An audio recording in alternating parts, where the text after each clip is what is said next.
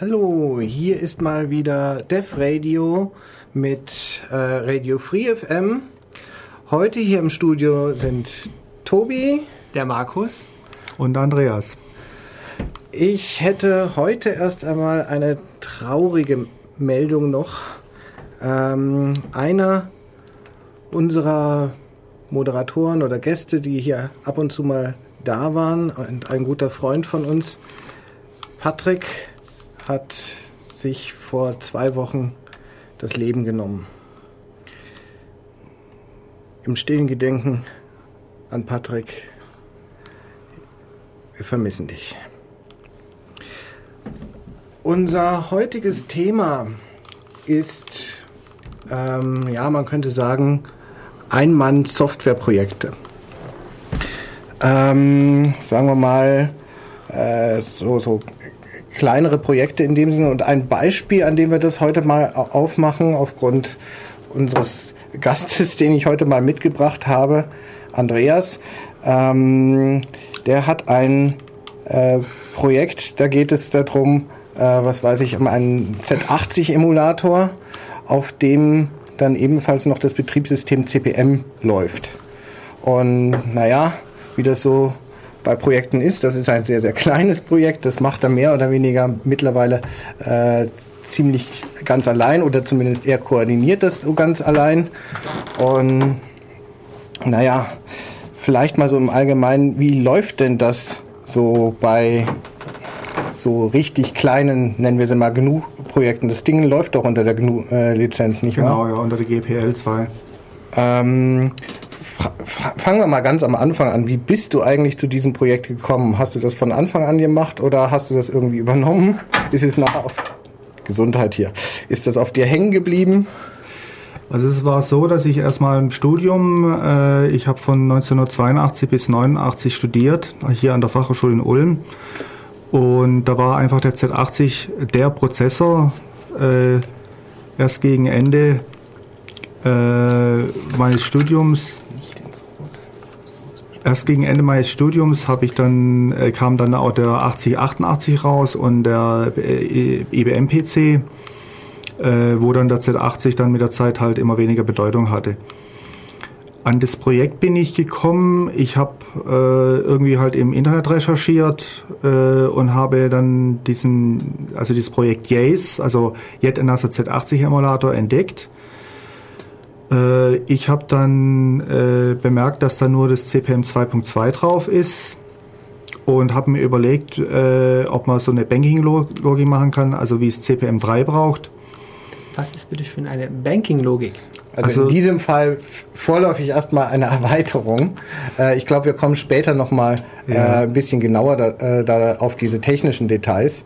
Also ich kann es mal ganz kurz sagen, es ist, der Z80 kann nur 64 Megabyte adressieren. Äh, Kilobyte. Äh, Kilo, Kilobyte, genau. 64 äh, Kilobyte adressieren. Er hat nur einen 16-Bit äh, Adressraum. Und um jetzt mehrere, äh, zum Beispiel bis zu 1 Megabyte äh, zu adressieren, kann man eine Banking-Logik in, installieren, äh, wo quasi der untere Teil vom, vom Speicher umgeschaltet wird auf andere Speicher und nur der obere Speicher ein Common Memory ist, Common Memory Bereich ist, wo, wo eben ein Teil vom Betriebssystem ste steckt. Ähm, okay, wo waren wir vorher noch dran? Wir waren äh, dran im Prinzip, ja, wie denn das so, eigentlich so mit der, der, der Organisation jetzt eigentlich so eines Nee, Projektes ich war noch dran an dem, wie ich an das Projekt gekommen bin. Ja, ja, richtig. Ich habe das Yace-Projekt mal entdeckt, habe mich mit dem Entwickler... Äh, du hast das äh, quasi äh, auf diese Weise vermeiden wollen, dass du direkt auf der Hardware programmieren musst und so äh, für dein Projekt, das du damals als Diplomarbeit hattest und auf diese Nee, nee, Weise das war nach meinem Studium. Ach, das war nach dem Studium schon? Ja, ja. Und ich habe das äh, YSL-Projekt mal entdeckt. Ich habe den Entwickler äh, kontaktiert. Äh, ich habe dann Erweiterungen gemacht, äh, die besonders CPM3 dann, äh, äh, wo die dann zum Laufen, wo das dann zum Laufen kam.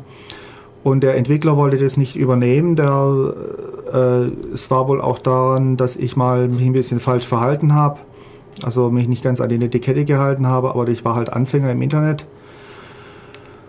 Und äh, der Entwickler wollte, also der damalige Entwickler vom Yace, äh, der wollte dann damit nichts mehr zu tun haben und dann habe ich einfach mein Projekt Yace AG genannt, also Jet Anasa Z80 Emulator bei AG, also Andreas Gerlich.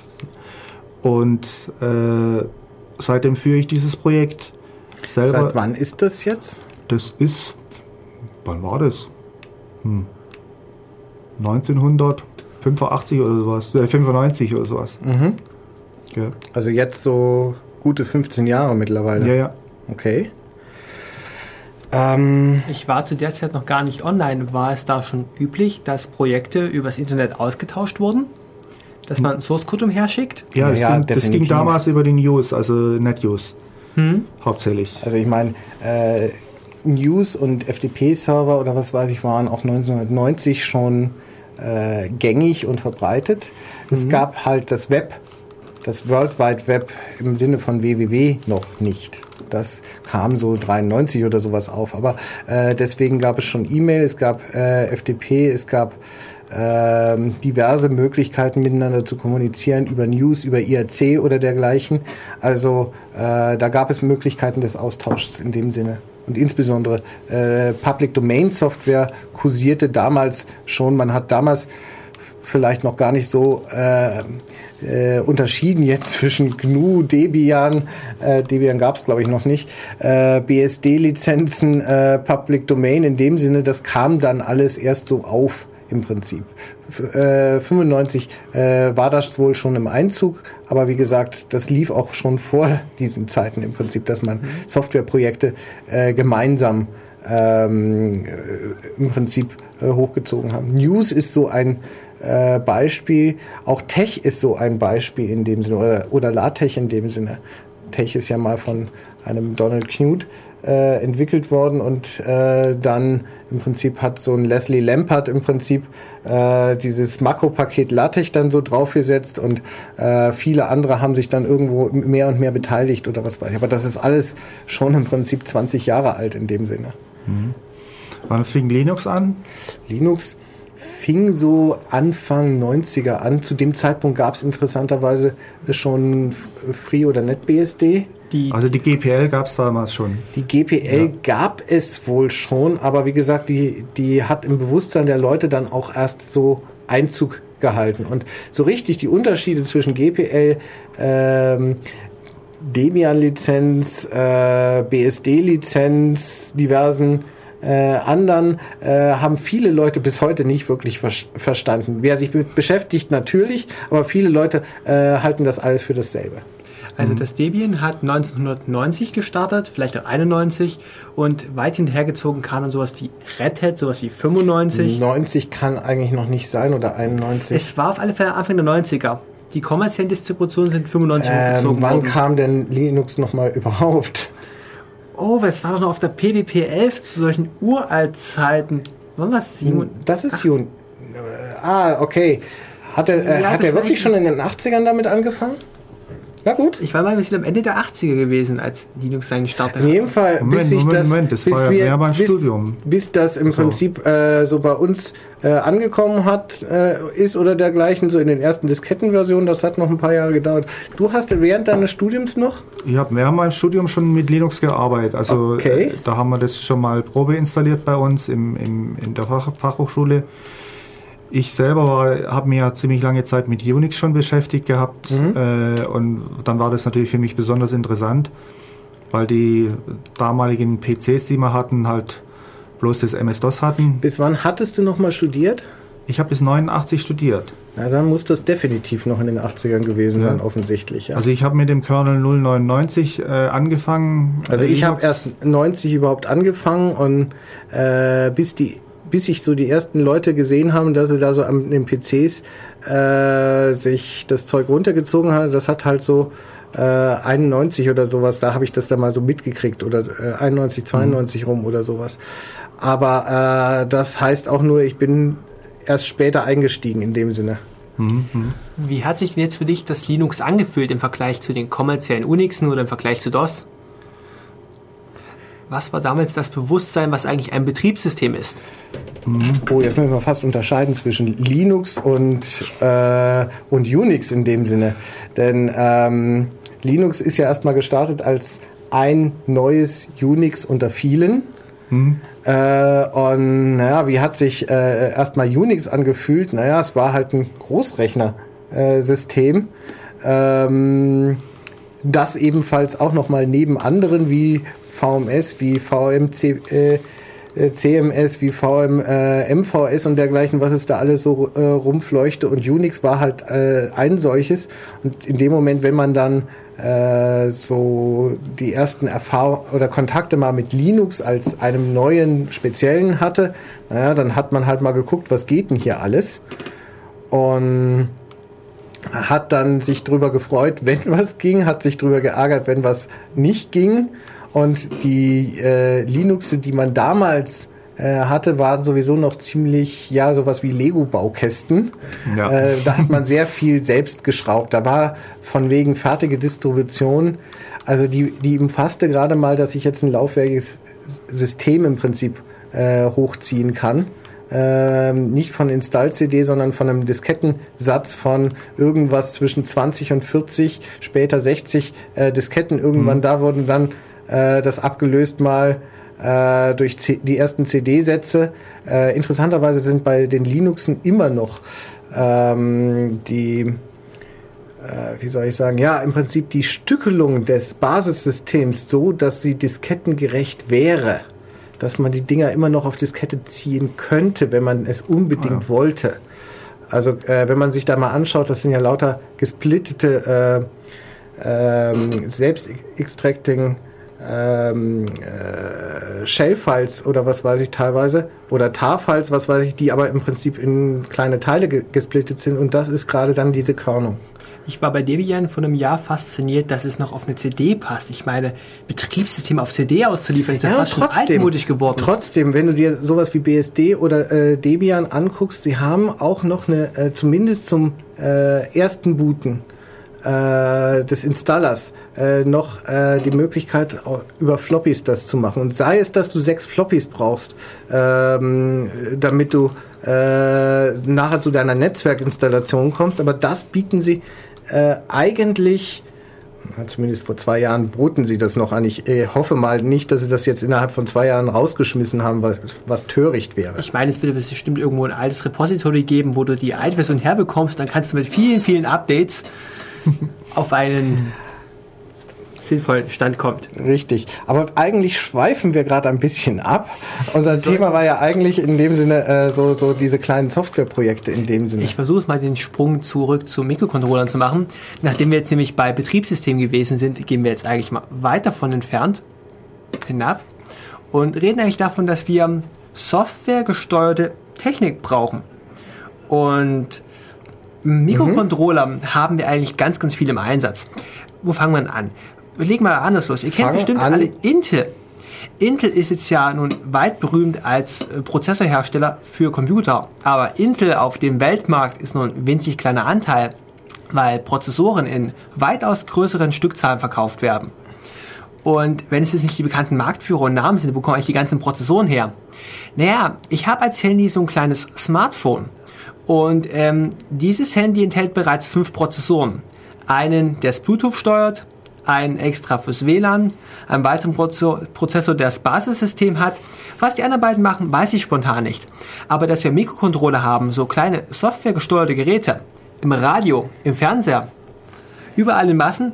In der Waschmaschine, sonst wo.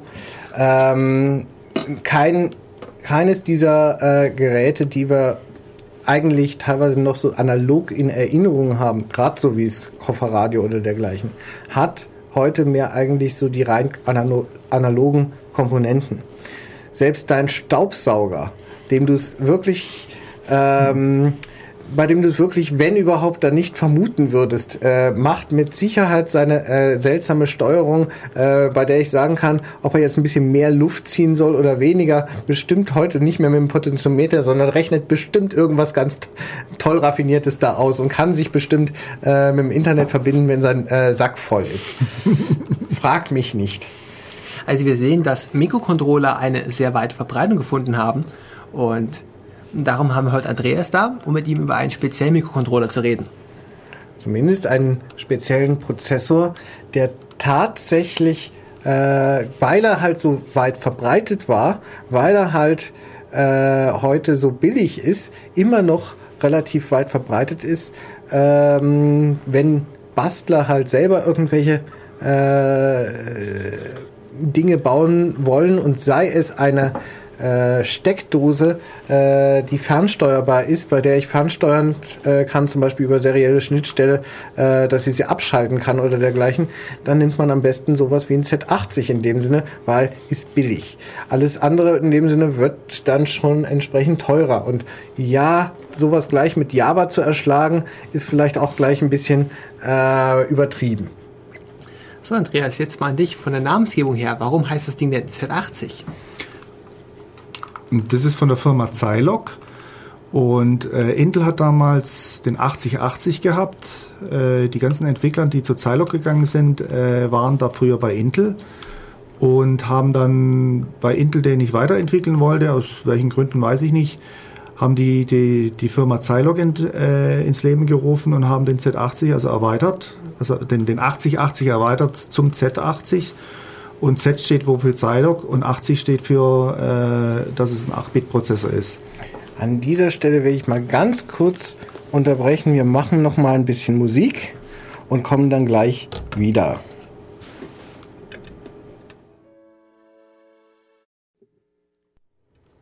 Und da wären wir hier wieder mit Radio Free FM und unserer Sendung Dev Radio.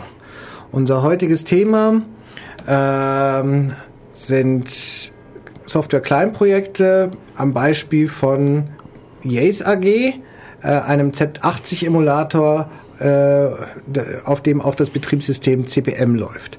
Damit wären wir gerade mal beim Thema CPM. Du hast vorhin was erzählt über, naja, äh, dass CPM jetzt nicht so, wie wir es heute so gewohnt sind, wo wir so in die Vollen gehen, wo wir immer davon ausgehen, man macht alles gleichzeitig. Ich lasse mal nebenher äh, meinen Webbrowser äh, laufen, arbeite aber gerade schon wieder an meiner nächsten Mail und und und ähm, lad mir noch ein paar äh, Filmchen runter, um sie nachher dann parallel irgendwo, vielleicht sagen wir mal zumindest mir meinen äh, Radio-Stream irgendwo parallel laufen zu lassen. CPM war so ein Betriebssystem nicht. äh, abgesehen mal davon, dass es nicht grafikfähig war, dass es all diese Sachen nicht, es ist ein rein textuelles Betriebssystem erst einmal gut, das wäre Unix in dem Sinne erstmal auch. Aber ähm, naja. Also bei CPM ist es so, dass man einen sogenannten TPA-Bereich hat, das heißt Transient Program Error. Äh, da laufen, kann immer nur ein Programm laufen, wie ich es gerade schon vor der Pause erwähnt habe. Ähm, das können wir gleich erweitern. CPM ist nicht ausgelegt, dass mehrere unterschiedliche Benutzer darauf arbeiten. Das nee, es ist ein Single-User, Single-Prozess, äh, Single, äh, äh, Single-Prozess-System. Also es kann immer nur ein Programm laufen. Äh, und eine User-Verwaltung gibt es überhaupt nicht. Mhm. Es gibt zwar bei CPM3 erst einen Passwortschutz, aber der ist äh, sehr einfach auszuhebeln. Also das war, der, das hat sich auch nie besonders, ist es angewendet worden. Okay. Das heißt, ich habe natürlich einige Probleme nicht, was weiß ich, die ich äh, bei Multiprozess, Multi-User-Systemen habe. Also ich brauche eigentlich äh, keine, keine Security, ich muss keinen Schutz haben in dem Sinne, dass mir jemand die Kiste aufmacht oder hackt oder irgendwo die Programme lesen darf, die ihm nicht gehören, weil sie gehören ja sowieso dem Benutzer, der hier dran sitzt. Mhm. Also es ist kein, es ist kein, gibt keinen Netzwerkanschluss bei, bei CPM.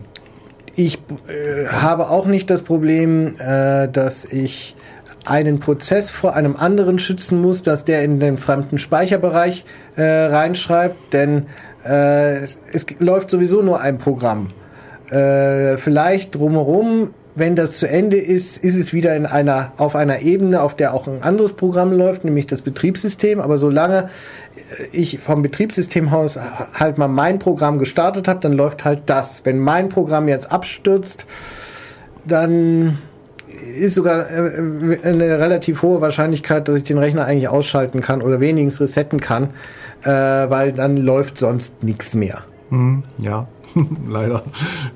Also damals gab es noch nicht sowas wie, wie Exceptions, die ähm, wo, wo, wo der Prozessor einfach dann in einen definierten Zustand geht.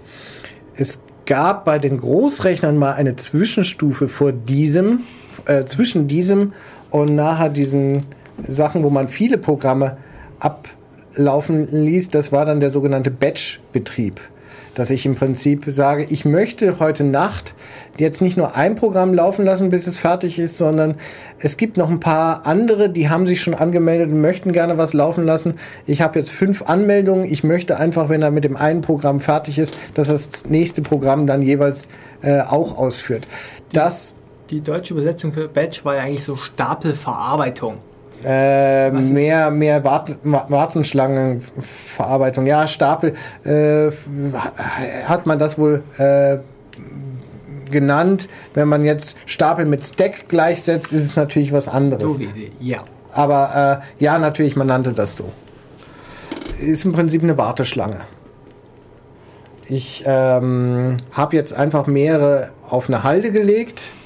Und wie gesagt, wenn ich mit dem einen Programm fertig bin, speichert das irgendwo in der Datei seine Ergebnisse ab. Das nächste wird geladen, wird das halt äh, ausgeführt, bis es fertig ist. Du solltest mal die Folgen bewusst werden, dass du den kompetentesten Programmierer sein Programm zuerst ausführen lässt, weil wenn der Student rangeht und die Möhre schmiert in der Nacht in der Endlosschleife ab, ja, das ist vielleicht, dann gehört dann vielleicht auch zu den äh, Kon Konzepten, wie man nachher die Sachen in diese Warteschlange einreiht, aber das bleibt dann wohl dem der Intelligenz des Operators ähm, überlassen, äh, der da, was weiß ich, diese Programmwünsche entgegennimmt für die Nacht. Mhm.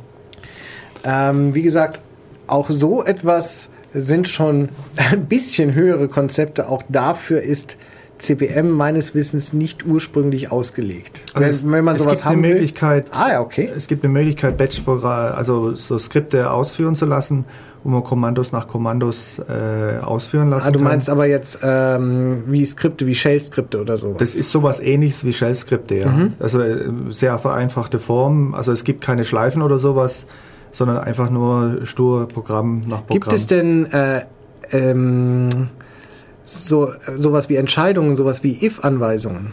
Äh, am Anfang gab es das nicht. Es gibt, und das gibt, äh, geht es aber nur unter CPM3 äh, gibt es Programme, im, das war meistens aus dem Public Domain Bereich, äh, die dann Entscheidungen quasi, äh, also es lief so ab, dass es einen äh, Error-Status zurückgab, Programme, die, die speziell äh, irgendwelche Entscheidungen getroffen haben und ähm, über den Error-Status konnte man dann quasi sagen, soll das nächste Programm ausgeführt werden oder nicht.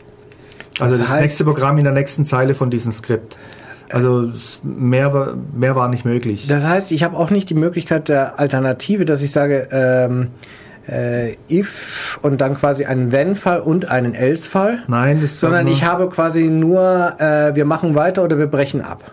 Nee, nee, wir, es ging schon immer weiter, aber im, im Shell, im, in dem also Subnet-Skript war das quasi so gemacht, man hat dieses if-Programm mit der, mit der Bedingung quasi gegeben und danach war ein Doppelpunkt und dahinter ein Kommando. Und das Kommando wurde nur ausgeführt, wenn der, wenn der entsprechende äh, Error-Status zurückgegeben wurde. Also in dem Fall war es, glaube ich, null. Dann frage ich mal so, gab es die Möglichkeit für einen unbedingten Sprung? Nein, gar nicht. Dass ich jetzt hätte sagen können, ich kann mir aus der einen Anweisung mehrere machen über ein GoTo quasi. Nein, Wenn das aber nicht. nicht ist, dann geht das wirklich nur für eine Anweisung. Das heißt aber, ich hätte mir ein anderes Shell-Skript damit starten können und da dann quasi mehrere Anweisungen drin verbergen können. Ja, das geht. Das würde gehen, ja. Okay, das heißt, ich habe nur wieder muss mir nur wieder ein Konzept überlegen, wie ich da Daten zurückkriege quasi. Das müsste man dann über Dateien machen, okay. die man anlegt. Okay. Also mit anderen Worten, äh, Shell-Skripte unter CPM ist die, mit viel Fantasie und dem Gehirnschmalz der Leute geht schon sowas, aber man muss sich alles hart selber erarbeiten im Prinzip. Ja. Mhm. Das war, wie gesagt, das war halt die Anfangszeit äh, wo es Mikroprozessoren für, für äh, Normal-User, also für die kleinen User quasi äh, auf den Markt kamen. Okay. Äh, was kannst du uns denn sonst so als Besonderheiten von CPM in dem Sinne sagen? Was hat CPM so wie fühlt sich's an? Wie, wie, wie ist das, wenn ich auf der CPM-Oberfläche arbeite in dem Sinne? Wie kann ich mir das vorstellen? Also man könnte sich so vorstellen wie die äh, Kommandozeile, also die Shell in, in Unix oder wie MS-DOS. Wie gesagt, ich habe vorher schon erwähnt, dass MS-DOS sehr viel von CPM abgeguckt hat. Also die ganzen Programme, äh, die ganzen System Calls waren quasi dieselben Nummern mit denselben Parameterübergabe, also das war fast identisch. Vielleicht als kleiner Kommentar. Ähm, also die, glaub, An die Anfangsversion von MS-DOS. Ich glaube, ne? äh, Bill Gates hat seinerzeit mal irgendeinen Programmierer ähm, angestellt, der so eine Urversion von MS-DOS äh, runtergehackt hat. Und Quick and der, Dirty DOS. Der kannte sich wohl relativ bis zu dem Zeitpunkt mit äh, CPM schon aus und hat dann viele Dinge schlicht nachprogrammiert. Er hat vielleicht nicht unbedingt direkt geklaut, aber er hat halt ähm, vieles, das er kannte, im Prinzip so umgesetzt und dann quasi ein eigentlich sowas, wie, wie man heute so, da ist ähm, Linus Torwald, der fand Unix gut und wollte es auch haben, deswegen programmiert das nach. So haben wir das jetzt hier in klein, äh, quasi äh, jemand, der äh, CPM gut fand, äh, hat mal sich gerade ein Free CPM quasi ein DOS äh, programmiert und das war in dem Fall halt jetzt kein Free äh, CPM, sondern in dem Fall jetzt ein kommer kommerzielles, weil es hat ja gleich einer gekauft in dem Sinne. Das hat Bill, also das wurde Quick and Dirty DOS benannt und Bill Gates hat es abge, äh, abgekauft von demjenigen und hat dann eben MS-DOS raus, MS-DOS 1.0 rausgebracht, was noch keine Directories hatte, wie es heute ist. Oder wie es später dann war. Dazu kommen wir vielleicht mal zu CPM. Äh, wie stelle ich mir denn mal, sagen wir mal, das Dateisystem von, ähm, von, von CPM vor? Also es gibt keine Directories, sondern die Files äh, liegen alle in einer, in einer Directory. Also es gibt quasi nur eine Directory. Äh, die ist am Anfang von der Platte oder Partition, je nachdem, wie man das, wie man das System aufsetzt. Äh, es gibt Laufwerke von A bis P. Äh, warum nur bis P? Das sind nämlich genau 16 Laufwerke und das entspricht genau einem Wort, also ein 16-Bit-Wort. Also 16 Bits. Ähm, das heißt, es gibt, es gibt sowas ähnliches wie Directories, das sind sogenannte User-Ebenen. Man kann, man kann jede Platte quasi in 15 User-Bereiche aufteilen. Also der standardmäßig ist es User 0. Wenn man mit User 1 geht, äh, werden dann nur die Dateien äh, angezeigt, äh, die unter dem User 1 ist. Aber in Wirklichkeit lagen die alle in einer Directory. Die wurden bloß am Anfang mit einer Nummer, also entsprechend der, der User-Nummer quasi, wird es unterschieden. Okay. Ähm, ansonsten kann ich mir das vorstellen, dort laufen im Prinzip fertige, ausführbare Programme, die ich aus, ähm, aufrufen kann, äh, starten kann. Das heißt im Prinzip irgendein kompiliertes äh, Programm, irgendetwas .exe in dem Sinne kann ich starten und es läuft dann. .com, ja. Oder .com. Äh, und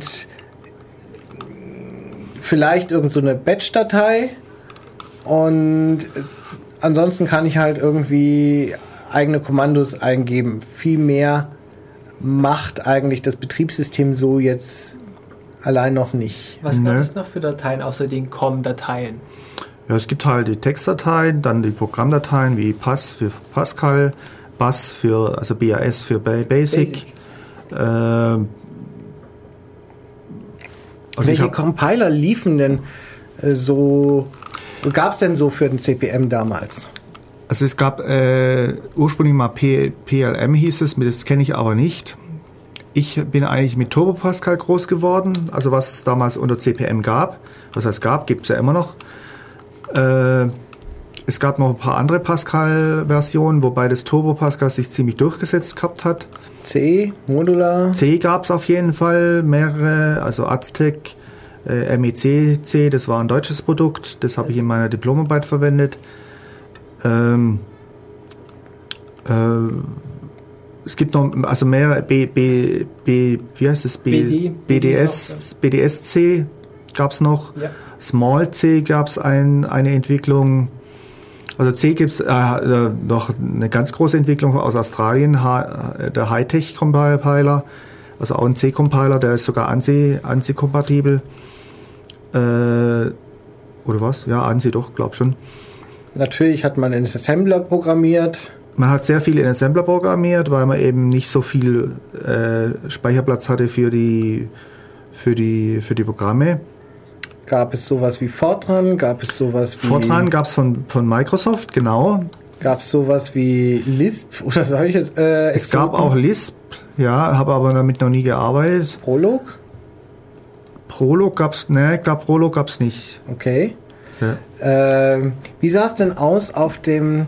Gab es sowas wie einen Public Domain Sektor äh, Ja, der war, CPM? der war sogar ziemlich groß. Damals schon oder kam der erst später auf? Was macht Nee, der war genau in der Zeit. Public Domain Sektor heißt in dem Fall, was wir so unter dieser ganzen GNU-Software verstehen. Äh, wie gesagt, das lief damals äh, noch nicht so verbreitet unter speziellen Lizenzen. Das nannte sich eigentlich alles damals mehr oder weniger so Public Domain, also Software umsonst in dem Sinne. Äh, dann gab es noch die daneben die Shareware im Prinzip, bei dem manche halt äh, schon damals wollten, dass man ihnen dann irgendeinen Geldbetrag mal überweist.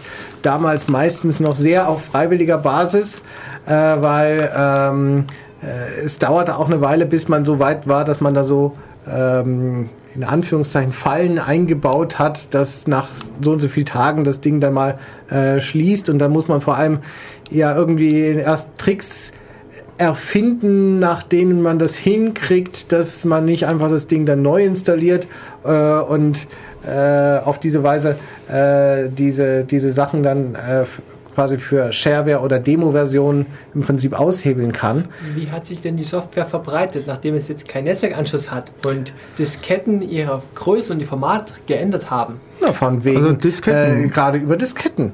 Du gingst teilweise in ein Kaufhaus und äh, teilweise gab es dort Treffpunkte, wo Leute, was weiß ich, dann, äh, wo du dir für ein paar Mark oder was weiß ich, eine Diskette kaufen konntest, auf der Public Domain Software einfach drauf war. Das war praktisch der Selbstkostenpreis der Diskette im Prinzip, den man da gezahlt hat. Vielleicht äh, eine Aufwandsentschädigung fürs Kopieren oder sowas. Dann warst du so mit 5 Mark dabei oder so. Vielleicht mit 10. Und dann gab es natürlich möglicherweise Treffpunkte, Computerclubs oder was weiß ich, wo äh, Austauschpunkte waren irgendwie. Oder später gab es sowas wie äh, Mailboxes oder Die dergleichen, Mailboxen, ja genau. äh, auf die man mit Me äh, Modem drauf konnte, wo man das dann etwas zentraler hatte. Also Modemprogramme gab es unter CPM ziemlich viele. Die waren auch recht ausgereift. Also da, da gab es eine, also dieses äh, MD5, äh, MD7 hieß es. Äh, war ein sehr ausgefeiltes, mit dem ich sehr, sehr lange gearbeitet habe. Äh, also ich habe dann später, also gerade über Mailboxen, mir sehr viele Sachen geholt, ja. Stimmt. Ja, weiter. Ähm, was gab's noch? Ja, soll ich mal ein bisschen auf den, auf den Emulator nochmal eingehen? Ähm, okay, machen wir. Ich würde sagen, wir machen noch mal ganz kurz eine Musik dazwischen.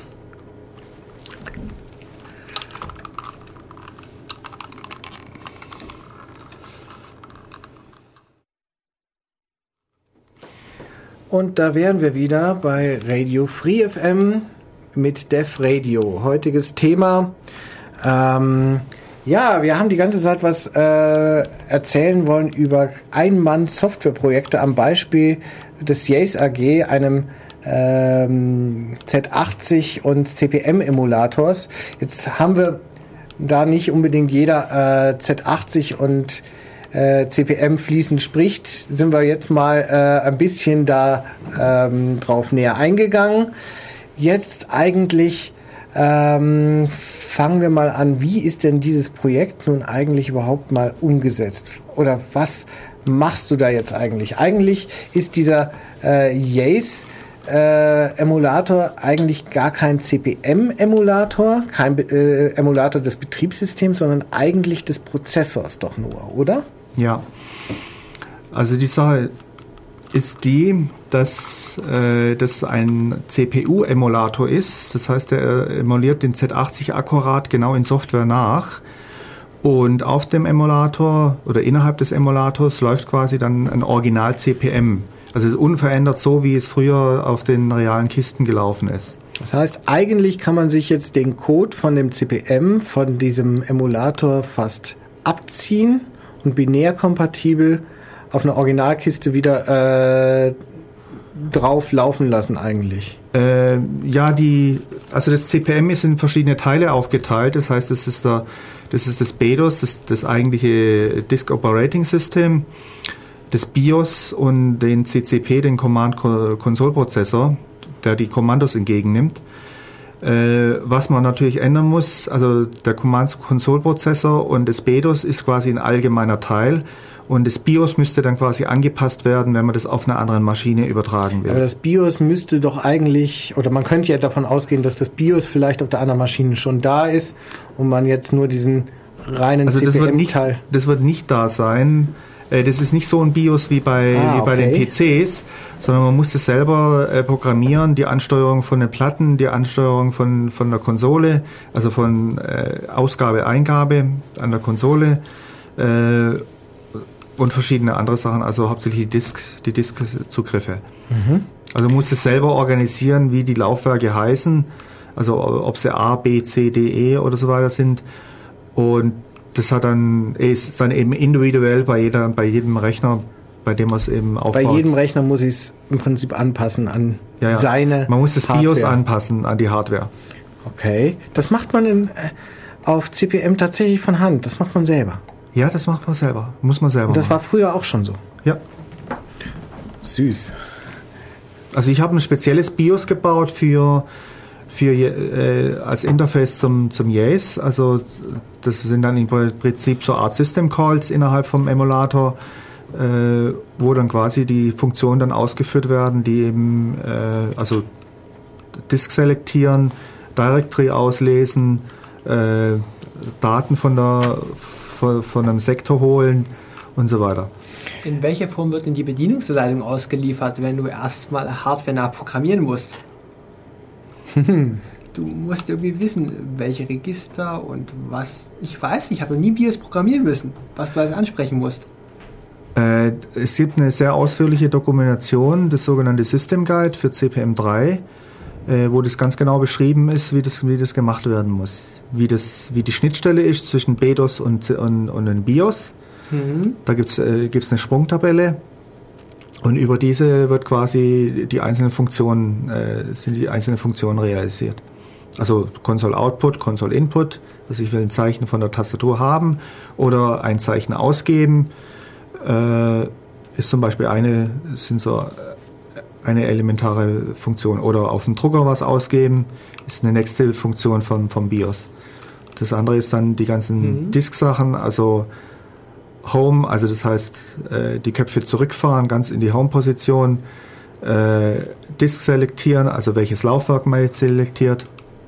Welche Köpfe zurückfahren? Die Köpfe von den, von den Platten oder Disketten. Vielleicht müssen wir hier auch noch mal äh, ganz kurz drauf eingehen. Bei den Platten, von denen wir hier jetzt reden, das sind zum Beispiel MFM-Platten oder dergleichen, mhm. äh, die hatten noch auf ihren Controllern nicht so viele Automatismen wie zum Beispiel jedes Mal nach einer nach der äh, Diskettenoperation oder wenn der Strom einfach nachlässigt lässt, in dem Sinne macht er das selber.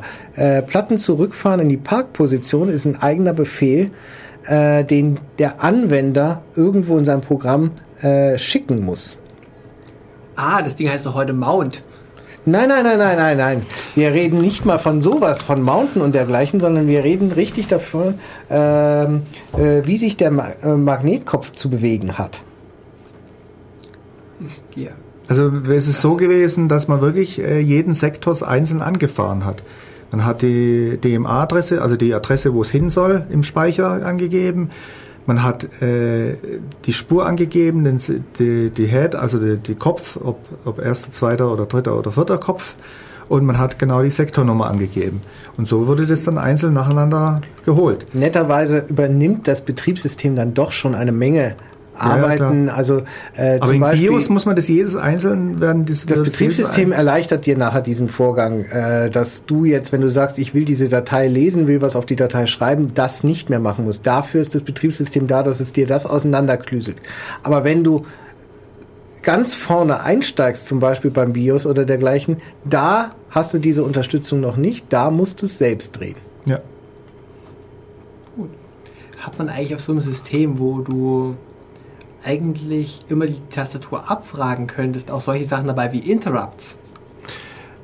Äh, Interrupts kannst du in BIOS implementieren, aber es ist von CPM her nicht vorgesehen, dass es, dass das äh, notwendig ist. Also äh, das BIOS selber, das BEDOS, äh, das BEDOS meine ich, das BEDOS ist nicht multitaskingfähig und auch nicht interruptfähig.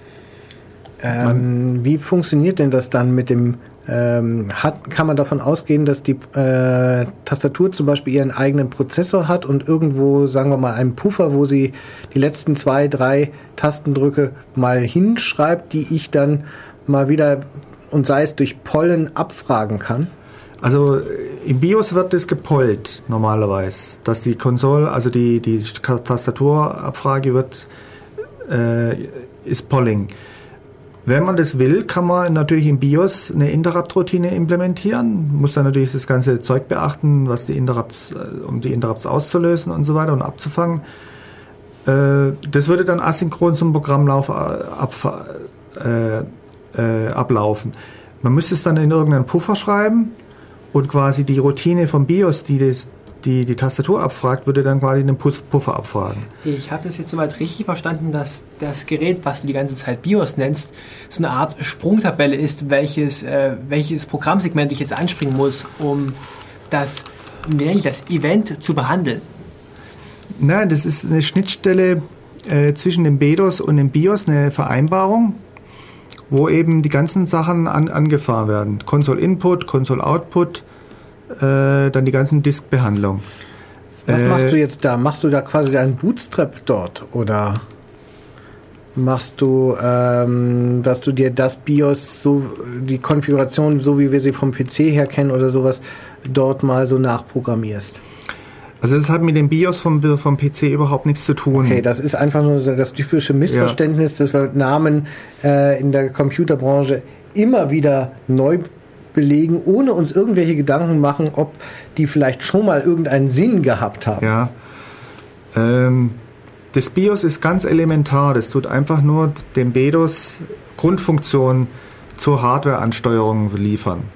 Und das BEDOS tut es dann auseinanderklamüsen. Also zum Beispiel, wenn in der Directory steht, an der und der Stelle ist, ist der erste Datenblock, dann rechnet das, BIOS, das BEDOS das aus, welcher Sektor äh, auf, auf der Platte das ist.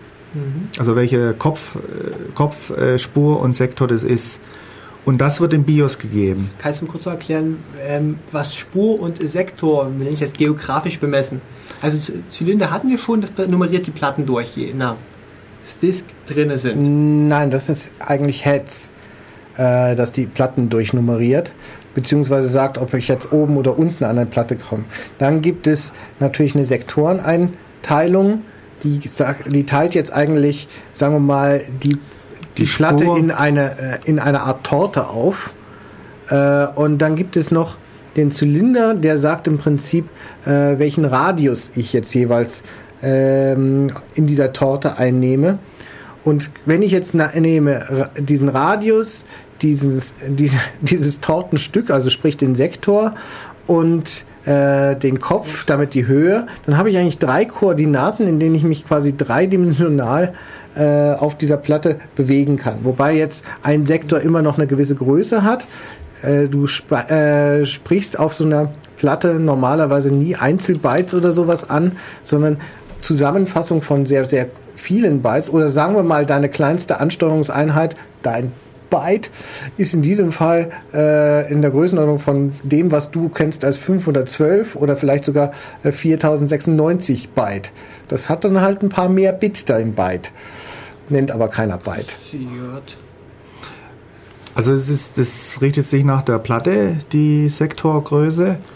Äh, also bei, bei den äh, äh, IDE-Platten wären das 512 Bytes, äh, ist die kleinste Einheit und die wird dann verarbeitet.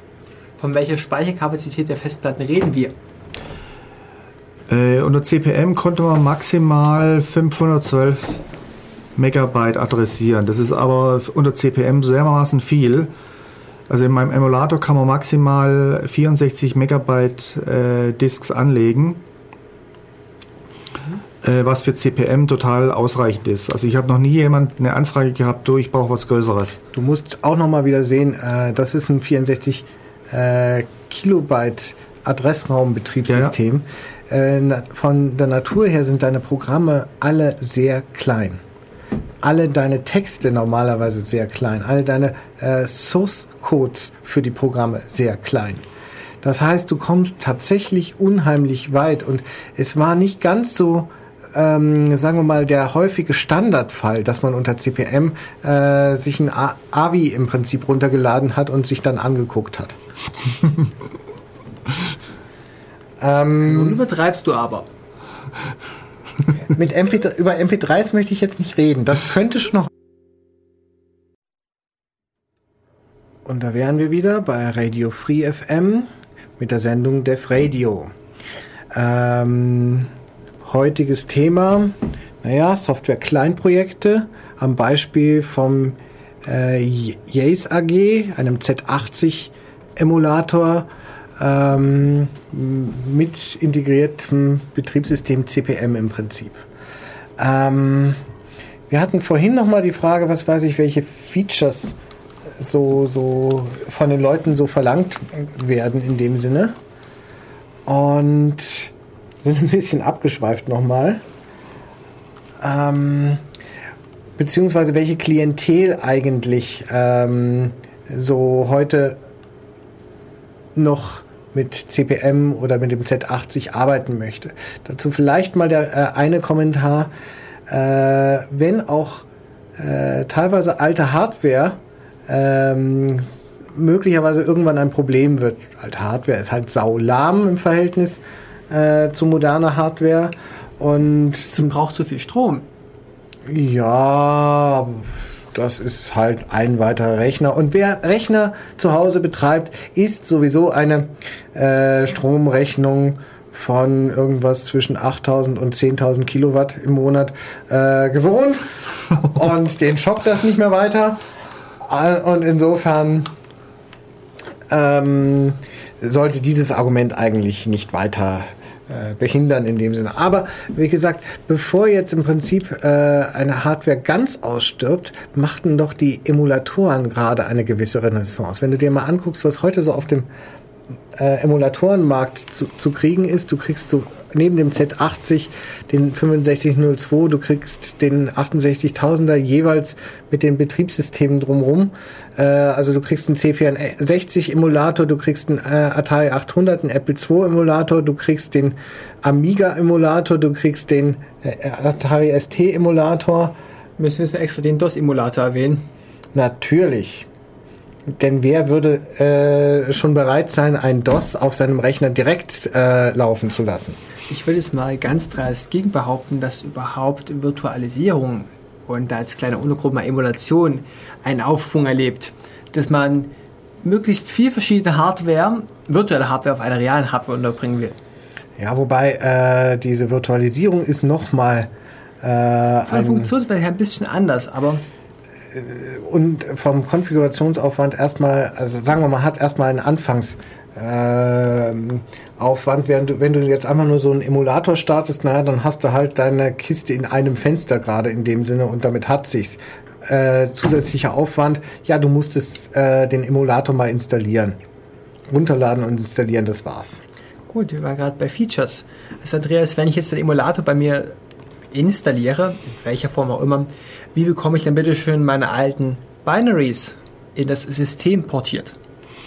Also das war ein Feature, was, was eigentlich schon immer ging, allerdings mit einer extra Utility. Und viele Leute haben sich irgendwie immer geärgert, den Emulator verlassen zu müssen und dann diese kryptische... Wie funktionierte denn das damals? Da gibt es ein Programm, das heißt CDM, also CPM Disk Manager. Äh, mit dem kann man diese Disk-Files, die Yace behandelt, äh, manipulieren. Also man kann äh, Dateien reinladen, rausladen und, und so weiter. Und viele Leute haben mir gesagt, Junge, ich möchte es im, im Emulator machen und nicht immer den Emulator verlassen, zumal da diese Utility ein bisschen kryptisch war. Oder kryptisch ist, die gibt es ja immer noch. Äh, das letzte Feature war quasi, zwei Utilities zu schreiben, die einen Import und einen Export erlauben. Und äh, damit äh, können die Leute quasi ihre Sachen sehr bequem importieren oder exportieren. Es bleibt natürlich immer noch das Problem, wie kriege ich meine Daten von der ursprünglichen Diskette, die ich vielleicht noch irgendwo lagern habe, nachher irgendwo auf meinen Rechner, damit ich sie nachher dann über diese Schnittstelle äh, auf deinen Software-Emulator draufkriege. Also wenn man ein 3,5 Zoll Laufwerk hat an seinem Original CPM-Rechner oder man hat noch in seinem PC ein 5,25 Zoll Laufwerk, dann gibt es unter Unix ein Programm, das ist von, wie heißt der? Weiß jetzt nicht, wie der heißt, nicht mehr heißt. Äh, CPM Tools heißt das Programm. Kann man einfach in Google eingeben. Äh, dieses äh, lässt es zu, dass man Disketten in einem anderen Format als das IBM-Format äh, lesen kann und somit auch CPM-Disketten äh, direkt im PC, also besser gesagt unter Linux in dem Fall, äh, lesen kann. Habe ich das jetzt so einigermaßen richtig verstanden? IBM war damals Standard und jeder Hersteller hat aber sein eigenes Gewurstel auf der Diskette gemacht. Es war umgekehrt. IBM hat später dann den Standard gesetzt. Also die ganz normalen MS-DOS-Disketten mit, mit, mit FAT, äh, mit dem, mit dem FAT-Betriebs, äh, FAT-Filesystem. Äh, vorher unter CPM hat jede, jeder Hersteller sein eigenes Format gemacht. Und das war auch immer ein Problem, dass man unterschiedliche Formate hatte und dann konnte man nichts austauschen. Welche Hersteller haben denn Hardware für CPM hergestellt? Oh, da gab es viele damals. Also äh, Japan war Sharp einer, der das hergestellt hat. Sony Ericsson äh, oder Ericsson hat, hat, Hardware hergestellt. Äh, in Deutschland gab es äh, Janich und Glas. Ich hatte Janich und Glaskiste. Dann, äh, also es gab eigentlich viele. Also ich du musst das so sehen, damals war die Welt tatsächlich auch noch viel, viel bunter als heute. Während heute jeder äh, Computer-Hardware-Hersteller im Prinzip ähm, PC für einen PC herstellt, äh, gab es erst einmal so und so viele verschiedene äh, Plattformen im Prinzip, die rausgekommen sind parallel. Aber es gab dann ein paar, äh, die sowas ähnliches hatten wie, äh, wie, wie heute bei den PCs, für die dann verschiedene Hersteller was hergestellt haben. Dazu gehört zum Beispiel der Apple II, der von vielen äh, geklont wurde und äh, für den viele Pro, äh, Programme geschrieben haben oder äh, auch Hardware äh, gebaut haben. Aber CPM-Kisten ähm, waren genauso ein ein, ein, einer der großen Stränge in dem Sinne, wo vieles zusammenlief. Und was irgendwo kompatibel zueinander gehalten wurde oder zumindest versucht wurde. Also mein, äh, mein Janich und Glas-System, das hatte äh, speziell äh, äh eine Utility, womit man verschiedene Formate lesen konnte und ich konnte also verschiedene 5 Zoll oder oder äh, sogar 8 Zoll Disketten, äh, also die ganz großen, konnte ich lesen und beschreiben. Ja. Ähm, Nochmal ganz kurz zurück, in dem Sinne ähm, zum Softwareprojekt und zum Softwareprojekt leiten in dem Sinne. Wie stelle ich mir das nur vor, wenn man im Prinzip jetzt so ein Softwareprojekt mehr oder weniger eigentlich alleine unter sich hat? Also in deinem Fall ist es wohl weniger so, dass die Leute jetzt an dich herantreten und ihre Vorschläge dir zum Beispiel einschicken, die du ähm, also die so fertig ausprogrammiert wären, äh, die jetzt im Prinzip nur noch integriert werden müssten in die Software, wie das bei größeren GNU-Projekten immer mal wieder der Fall ist, dass jemand mit Patchen mit Patches kommt oder Erweiterungen kommt und du musst jetzt sehen, dass du die äh, halt da einpflegst und dann dir mal anguckst und guckst, äh, äh, das, ob, ob man die übernimmt oder auch nicht. In deinem Fall ist es ja wohl eher, dass die Leute nur mit Vorschlägen kommen, also mit Wünschen und du musst alles eigentlich fast umsetzen. So war es bisher. Im Moment habe ich jemanden zur Hand, der allerdings richtig programmiert. Also der mir was abnimmt, beziehungsweise ich muss jetzt halt nachvollziehen, was er da gemacht hat. Das ist diese Keyboard-Ersetzungsgeschichte. Kam der von sich aus oder hast du den Der kam von sich aus. Ah, okay. Der hat irgendwie mein Projekt entdeckt im Internet. Naja, man sieht es ja, wenn man Z80-Emulator eingibt in Google, dann ist es auf der ersten Seite. Äh, der hat, es, hat sich das Ding angesehen und hat jetzt richtig, richtig dazu programmiert. Mhm. Ja.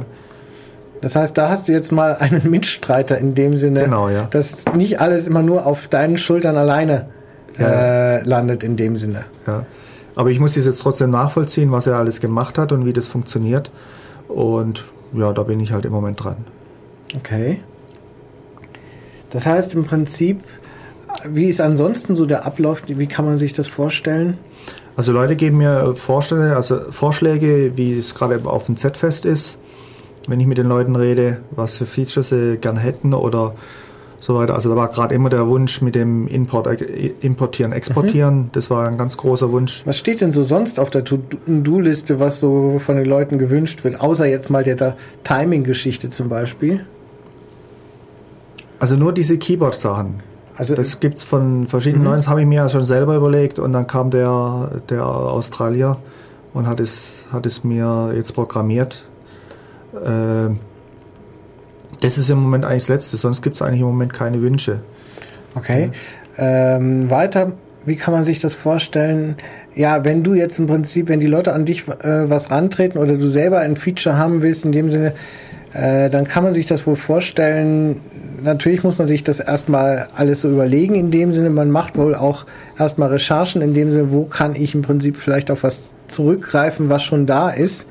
In dem Sinne, du hattest mal irgendwas, äh, dass du mal zum Beispiel irgendwelche Terminal.io äh, Geschichten dir dann, ich weiß nicht, ich glaube vom Putty oder sowas hast abgucken wollen.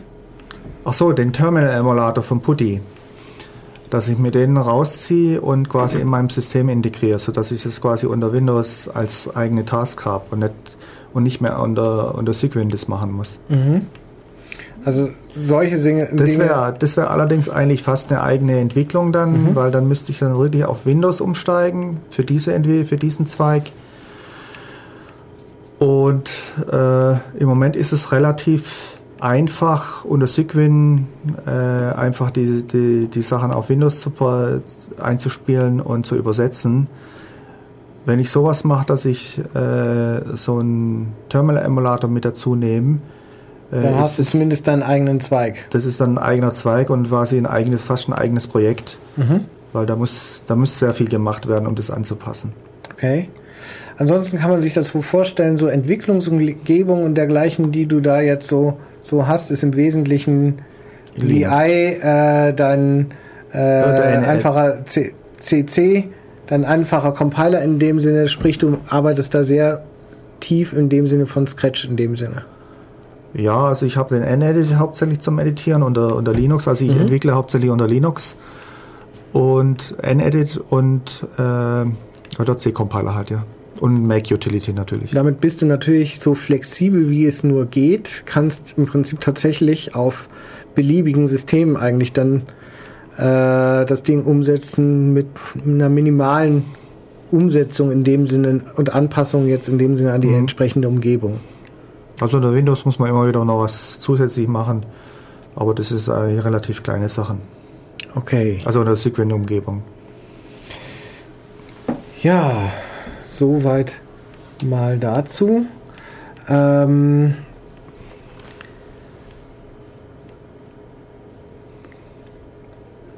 dann würde ich sagen, an Betracht der Zeit, die so langsam uns zu Ende geht, Ähm, Lassen wir es mit Musik ausklingen. lassen wir es mal mit Musik soweit ausklinken. Ich glaube, wir sind auch so mehr oder mehr über die wesentlichen äh, Punkte mal so drüber. Also Und- wen es interessiert, äh, die E-Mail, die, nicht die E-Mail-Adresse, die www-Adresse ist yace-ag.de, also y-a-z-e-ag. Yet another Z80 äh, Emulator. Emulator. Genau. Die Anfangsbuchstaben von diesem, von Yet Another Z80 Emulator. Und wenn man da jetzt das in entweder Z80 oder CPM oder Yace äh, in Google eingibt, dann kommt man eigentlich ziemlich Ja, direkt also auf die Z80 Seite. Emulator ist es auf der ersten Seite. Okay. Ja, dann ähm, bedanke ich mich mal erstmal äh, hier für, für dein Engagement, für ähm, die Aufmerksamkeit unserer Zuhörer und wir verabschieden uns dann bis wieder in 14 Tagen.